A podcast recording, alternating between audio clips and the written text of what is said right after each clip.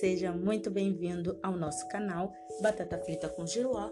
Meu nome é Laís Gomes e esse é o nosso podcast sobre livros. Aqui falamos sobre literatura, tanto cristã quanto secular, e nós conversamos sobre isso, falamos sobre essa importância, né? Então, nós vamos dar continuidade à leitura do nosso livro do autor Bob Sawyer, Segredos do Lugar Secreto. Estamos no quarto episódio ou quarto capítulo, que tem como título O Segredo da Obediência Radical. Ouvir a Deus no lugar secreto é uma das maiores chaves para a vida cristã de superação. Entretanto, isso deverá estar associado com seu corolário, a obediência radical. Nós ouvimos e em seguida praticamos. Sejam praticantes da palavra e não apenas ouvintes, enganando-se a si mesmo. Tiago, capítulo 1, versículo 22. Por obediência radical, eu quero dizer obediência imediata que atende à ordenança em toda a sua extensão a obediência radical não busca estar em conformidade com os padrões mínimos, mas com a realização extravagante e ilimitada. Se Jesus disser: "Vende tudo", então nós venderemos tudo imediatamente. A palavra no Novo Testamento para obediência, vou soletrar: H U P A K O E. É composta de duas palavras gregas, H-U-P-O, que significa sujeito a, e A-K-O-U-O, que significa ouvir. Portanto, obedecer é sujeitar-se a ouvir. A obediência envolve ouvir atentamente com um coração submisso e complacente e, em seguida, obedecer a palavra de Deus. A obediência implícita, desculpa, a obediência implícita começa para cada um de nós não em fazer boas obras, mas em sentar aos pés de Deus e ouvir a palavra. Devoção ao lugar secreto é o primeiro grande ato de obediência do cristão. Jesus nos revelou: Quem é minha mãe e quem são meus irmãos? perguntou ele. Então olhou para os que estavam assentados ao seu redor e disse: Aqui estão minha mãe e meus irmãos. Quem faz a vontade de Deus, este é meu irmão e minha mãe e minha irmã. Marcos, capítulo, 30, capítulo 3, versículo 33 ao 35. A vontade de Deus, naquele momento, era que as pessoas se sentassem aos pés de Jesus e ouvissem Sua palavra. Até cuidar, primeiramente, dessa responsabilidade, você ficará constantemente frustrado em sua incapacidade de descobrir a alegria da obediência radical. As atividades do culto recebem sua energia espiritual da fornalha de um relacionamento de amor fervoroso aos pés de Jesus. A verdadeira satisfação de servir a Jesus é descoberta quando fazemos as primeiras coisas. Primeiro nos sentamos e ouvimos, depois nos levantamos e fazemos. Meu amigo Steve certa vez me contou que considera algumas pessoas como, abre aspas, cristãs da lei comum, fecha aspas. Com isso, Steve queria dizer que elas desejam os benefícios do viver em Cristo sem ter compromisso com Ele, mas assim como a alegria completa de viver junto é encontrada somente no contexto do compromisso do casamento, a alegria de seguir Jesus é encontrada somente ao nos entregarmos a cada palavra que procede de sua boca. Algumas pessoas empregam toda a sua energia em pensamentos criativos Entretanto, Deus tem uma forma de negar os planos dos homens. O Senhor desfaz os planos das nações e frustra os propósitos dos povos, mas os planos do Senhor permanecem para sempre, os propósitos do seu coração por todas as gerações. Salmos 33, verso 10 e 11. Em vez de concentrar em ser criativo, concentre-se em ser obediente. Empregue sua melhor energia em aguardar Deus em sua presença, ouvindo a sua voz e passando a agir somente quando Ele estiver falando. Não há sentido em propor suas próprias ideias quando somente o conselho de Deus prevalecerá. Estou falando isso de várias formas diferentes. A chave está em ouvir e obedecer. Oh, que prazer é ouvir a palavra e praticá-la! Os benefícios são profundos. Primeiro benefício: a obediência libera a vida abundante eternamente. Jesus disse: Sei que o seu mandamento é a vida eterna. Portanto, o que eu digo é exatamente o que o Pai me mandou dizer. João, capítulo 12, versículo 50. Ditas pelo Mestre, essas palavras simples contêm uma força maior do que uma leitura superficial pode revelar. Leve esse versículo para o seu lugar de meditação e deixe Deus despertá-lo para o poder de vida gerado pela adoração extravagante de seu mandamento. A vida que reside em Deus flui para você mediante a obediência. Segundo benefício, a obediência incorre na contemplação de Deus. Deus olha com, com especial interesse e afeição para quem é devoto à obediência. Ele disse: Não foram as minhas mãos que fizeram todas essas coisas e por isso vieram a existir? Pergunta o Senhor.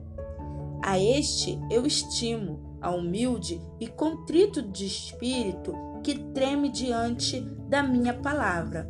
Isaías, capítulo 66, versículo 2.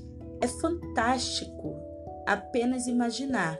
Você está no lugar secreto com a palavra de Deus aberta e tremendo na esperança de Deus falar com você. Ele observa seu espírito desejoso e concebe as maneiras de honrar sua devoção. Uau! Tremer diante da palavra de Deus significa, primeiramente, que desejamos que Ele fale conosco e depois que agiremos com pronta diligência segundo a palavra que nos der. Quando trememos diante da palavra com este tipo de antecipação aguçada, Deus fixa seus olhos em nos parar, nos fazer o bem. Terceira terceira benefício, né? Terceiro benefício. Em minha opinião, uma das afirmações mais poderosas que Jesus fez na terra está em João, capítulo 14, versículo 21. Quem tem os meus mandamentos e lhe obedece, esse é o que me ama. Aquele que me ama será amado por meu Pai, e eu também o amarei e me revelarei a ele. Jesus disse que a obediência é a prova de amor e o amor gera em nós uma intimidade incrível com o Pai. Além disso, a obediência libera a afeição de Cristo e a sua disposição de revelar informações sobre si mesmo ao coração do homem. Não há nada que eu desejo mais do que Jesus se manifestar a mim. Devido à esperança de contemplá-lo, adotarei quaisquer e todos os mandamentos que Deus proferir. Eu escolho obedecê-lo, não porque fico empolgado em observar minha obediência mudar a vida das pessoas, mas pelo fato de sua presença ser tão doce quando obedeço. Meu coração fica cheio de zelo por sua proximidade e a obediência apenas alimenta esse fogo. Quarto quarto benefício. A obediência cria alicerces inabaláveis. Portanto, quem ouve estas minhas palavras e, a, e as pratica é como um homem prudente que constrói a sua casa sobre a rocha. Caiu a chuva, transbordaram os rios, sopraram os ventos e deram contra aquela casa e ela não caiu, porque tinha seus alicerces na rocha. Mas quem ouve estas minhas palavras e não as pratica é como um insensato que construiu a sua casa sobre a areia, caiu a chuva, transbordaram os rios, sopraram os ventos e deram conta que e deram contra aquela casa e ela caiu. E foi grande a sua queda. Mateus, capítulo 7, versículo do 24 ao 27. Você perceberá que as tempestades vêm tanto para aqueles que praticam a palavra de Jesus quanto para aqueles que não praticam. Ninguém fica incólume. As tempestades invariavelmente atravessam o seu caminho. A única questão é: você sobreviverá? Seus alicerces serão sólidos e o suficiente para suportar os ventos e as inundações? Aqueles que têm uma vida pautada na obediência radical se preparam para a tempestade e a superam. Se tão somente você tivesse prestado atenção às minhas ordens, sua paz seria como um rio, sua retidão como as ondas do mar. Isaías 48, versículo 18. Quanto mais os ventos incidirem contra a obediência, mais sua retidão ficará evidente, como ondas gigantes e poderosas colidindo contra a encosta com estrondos majestosos da fragrância de Deus. Naturalmente, existem muitos outros benefícios gerados pela obediência, além dos quatro que acabei de citar. Mas estou tentando manter os capítulos deste livro dentro dos números de páginas planejado. No entanto, considere apenas outros dois breves pensamentos relacionados à obediência. O primeiro chega até nos chega-nos até através de Maria, mãe de Jesus. Maria nos deu uma das melhores definições de obediência. Sua mãe disse aos serviçais: façam tudo o que eles mandar. João, capítulo 2, versículo 5. Os verdadeiros servos são encontrados sentados aos pés de Jesus. Quem me serve precisa seguir-me, e onde estou, o meu servo também estará. Aquele que me serve, meu Pai o honrará. João, capítulo 12, versículo 26. Então, quando Jesus fala, eles apenas ficam sentados aos seus pés. Os servos não tentam dar ao mestre uma ideia melhor. Os servos não reclamam dizendo que a tarefa é estúpida. Os servos não tentam decidir se estão com vontade de obedecer imediatamente. Os servos não decidem se a tarefa está enquadrada em seu padrão de dignidade para executá-la. Eles apenas obedecem. Assim também vocês, quando tiverem feito tudo o que lhe for ordenado, devem dizer: somos servos inúteis. Apenas cumprimos o nosso dever. Lucas capítulo 17, versículo 10. Quanto mais você se aproxima de Deus, mais obediente deve se tornar. Alguns escolhem um nível de obediência em que se esforçam para evitar o pecado e escolher a retidão. Esse é nível que os israelitas que conheciam as leis de Deus viviam. Moisés, entretanto, conhecia Deus, portanto, o nível de obediência de Moisés era necessariamente maior. A questão para Moisés não era mais simplesmente estar ação. Vou voltar. A questão para Moisés não era mais simplesmente esta ação está certa ou errada. A questão era: qual é o mandamento de Deus?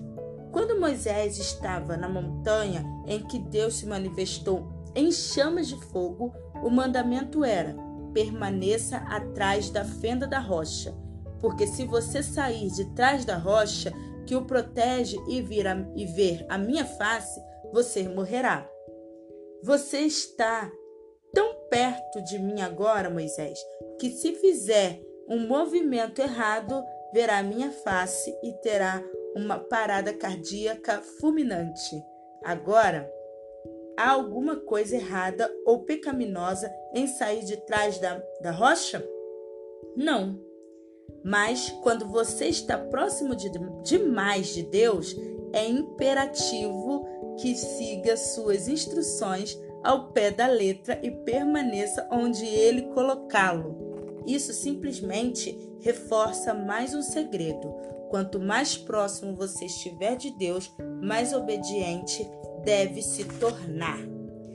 Aqui terminamos o nosso é, capítulo 4 e foi um capítulo extremamente forte que falou ao meu coração e falar sobre obediência não é uma coisa fácil quando a gente tem todo o processo do mundo, né, as nossas, as nossas vistas.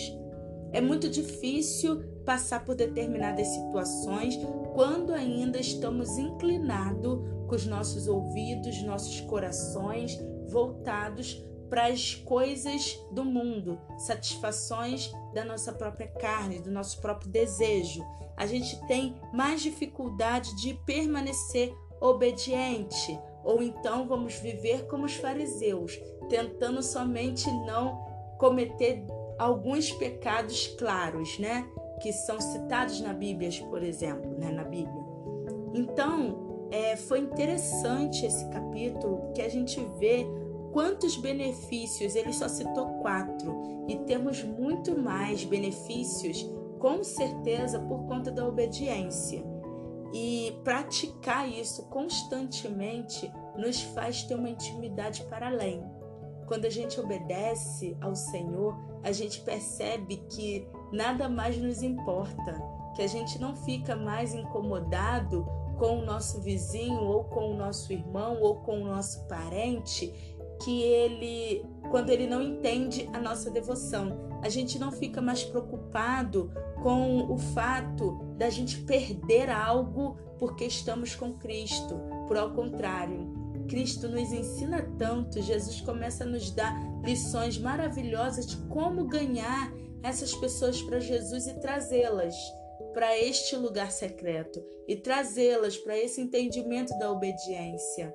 É óbvio que para cada pessoa vai ser tratado de uma maneira. É óbvio que Deus vai dar para cada um um, um modo de agir, porque para cada pessoa a tempestade vem de um jeito, né? Para cada pessoa a, a o vento vai vir de uma maneira e essas pessoas e nós, né, que somos todos sujeitos a, a essas mesmas situações, mas de maneiras diferentes, temos que estar preparados e a gente só está preparado mediante a palavra de Deus. É impressionante como ele vai utilizando os versículos pontuais e como foi forte ele dizer que os servos, porque nós dizemos que somos servos, né? Que os servos, eles entendem que a melhor ideia é a ideia de Deus, que nós não reclamamos, que os servos não devem reclamar quando Deus diz faça, quando Deus diz vai, quando Deus diz não, quando Deus diz espera. O servo, ele não dá um jeitinho, o servo faz. Isso é muito impressionante. É impressionante que a gente aprende primeiro ouvindo e estando aos pés de Jesus. Por isso que é importante a escola dominical, é importante o estudo da palavra, é importante a gente ter um tempinho dentro da nossa agenda corrida, né? A gente fala que a nossa agenda somos nós que fazemos, mas precisamos deixar Deus fazer a nossa agenda, porque Ele tem prioridade. Então é importante termos o tempo de meditação da palavra, porque tudo isso é o alicerce do nosso fundamento para esses momentos momentos de adversidades, para os momentos de batalha, para os momentos onde a nossa fé vai ser testada, para onde os nossos princípios são colocados realmente ali à prova. Então, esse capítulo foi maravilhoso e eu espero vocês no próximo capítulo. Espero que tenham amado e gostado. Passe para adiante, mostre para os seus amigos, convide eles a participar desse segredo também. Compartilhe. É um segredo que nós podemos compartilhar. Outros segredos talvez não, mas esse seria maravilhoso que todo mundo pudesse alcançar. Que Deus abençoe. Aguardo vocês no próximo capítulo. Graça e paz.